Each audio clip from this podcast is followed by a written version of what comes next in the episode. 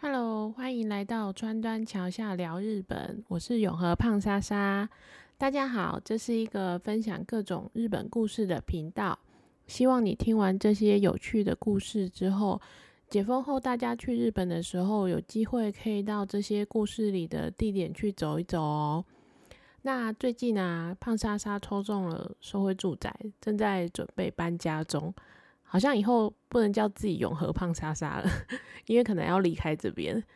听说啊，那个社会住宅的中签率好像都蛮低的，所以能抽中好像也算是蛮幸运。而且这是我人生中第一次要住这种好几百户的社区大楼，左邻右舍不知道会是怎样的人呢？其实因为我对日本的那个集合住宅也很好奇，我就查了一下日本团地。就是类似我们的社会住宅，那大家就看一下有没有什么有趣的故事呢？就查到了一些有趣的东西。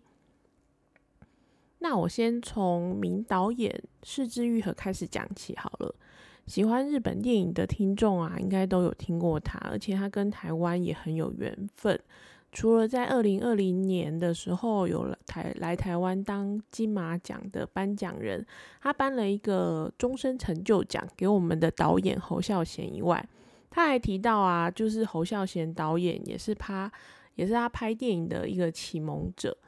另外啊，世之导演的父亲是弯生，这一点让我非常的惊讶。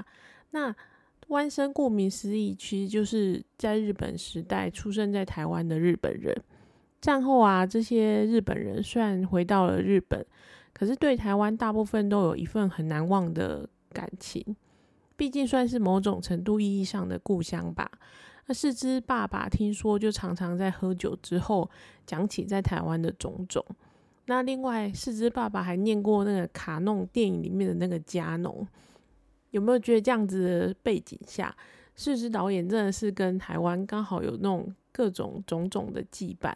那其实四之导演的电影啊，有一部叫做《比海还深》。这个电影的背景啊，就是用这个团地当做背景，那也是跟他小时候就曾经住在团地的经验有关系。所以他在以后拍电影的时候，就把这一段经历设定成他电影的一个背景。那其实啊，现在在日本讲到团地啊，大概就跟 DVD 一样，可以说是一种时代的眼泪了吧。那我们就把时间回到一九五一九五六年，刚打完二次世界大战的日本，面临了原本面临了战败国的命运。那漫长的复苏之路啊，因为韩战的开打，跟美国一下子就从敌人又变成了同盟国，让日本在战后奇迹式的快速重建。这中间当然包括战后婴儿潮大量的人口。那为了因为这样子的人口压力，加上经济的复苏，这时候啊，集合式住宅就变成一个最佳选择。特别是日本的团地开始啊，其实是政府新建起来具有示范住宅的一种效果。当然，就是当时最时尚、最下趴的房子，因为它规划了，就是厨房里面有冰箱，然后还有很先进的厨具。那当然还有我们现在一般人都很习惯要有的客厅啊，或是阳台。现代式的马桶跟浴缸，这些对当时的人来说都是很稀有的空间配置。因为当时有一个调查指出，在那时候有高达四成的住宅的人均的面积都不到四平方公尺。那四平方公尺就是一点五平都不到的概念，各位其实就很小。但是反观团地的规划空间，整个就是大营外面的一般的住宅的条件。而且除了房子内部的硬体的规格以外，因为团地有大规模的人口入住，就配置了各种的商店、孩童的游乐空间等等公共的设施。人多一点的啊，甚至还有小诊所的进驻。这其中啊，被称为日本第一号团地的，就是位于大阪的借市的金刚团地。当初啊，总共盖了三十栋九百户的规模。那大家想象中的团地的建筑会是什么样的形状呢？除了最单纯的横排的样式以外，当时流行一种建筑叫 Star House，听起来有没有蛮美的？星星的房屋，虽然它严格来说啊，并不是五角形，是一个 Y 字形的房屋。那一层呢，就只有三户。在没有电梯的年代啊，差不多就盖到四五层左右。这样子的房子的内部的楼梯，如果你往上看，看上去就会是一个三角形，还蛮有另外一种美感的。那大家其实也很容易就可以想象到啊，这样子的房子通风跟采光一定是爆炸好，因为你不用追求边间啊，你每一户都是三面采光诶。据说这样子的设计啊，还可以保证在冬天也可以维持四个小时的日照。从空中望下去，就有人说这样子的建筑啊，就好像一朵一朵的花一样。不过后来这种特殊的建筑模式就没落了。其实原因也很简单，因为它需要的地很大，啊，就是它为了要让通风好，它每一栋的花的栋距其实也都是比一般的横排式的还要大，需求空间的需求量比较大。当然后来地越来越珍贵之后啊，就不能搞这种浮夸的建筑形式了。可是啊，在东京都北区赤羽台团地的这个 Star House 啊，还在二零一八年被列入了登录有形的文化财。如果大家有机会去东京到北区的这个地方的时候，可能也可以绕过去看一下这种奇特的建筑外观。那为什么说团地会变成时代的眼泪呢？因为早期盖的团地没有电梯，就是单纯的四五楼。对老人来说啊，当然年纪越大就越吃力，甚至还都会变成买菜难民。随着时代的演进，房子就越来越老了，而且还有很多房子的维修的问题都会越来越多。那当然，年轻人也就越来越不爱住，变成很多地方的团地都会有没落的情形。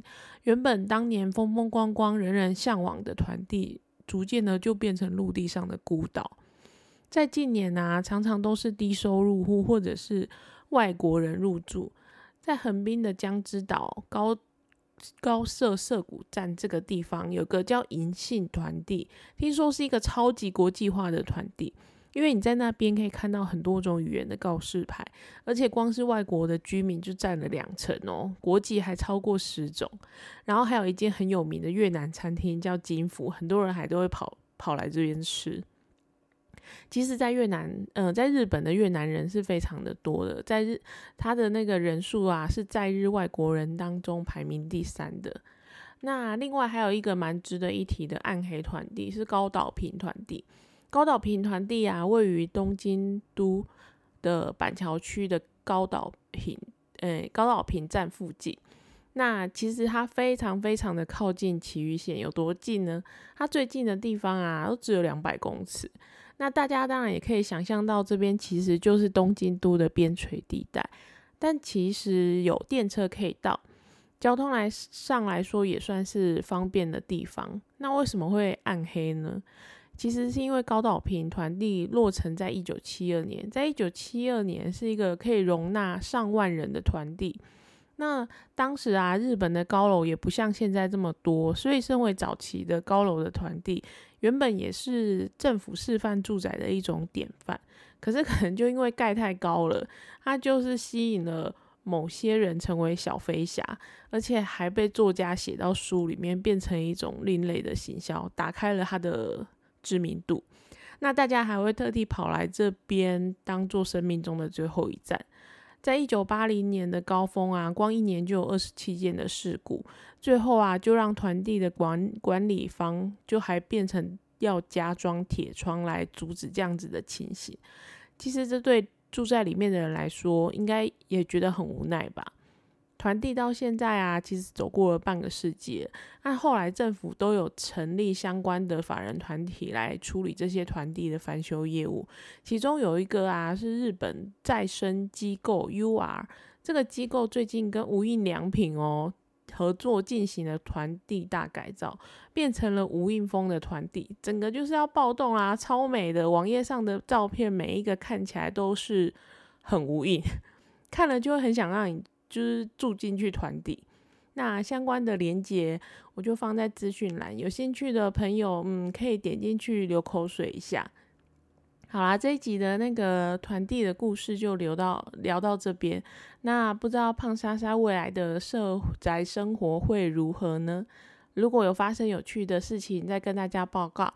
那最后，请大家记得订阅并且追踪川端桥下聊日本。拜拜。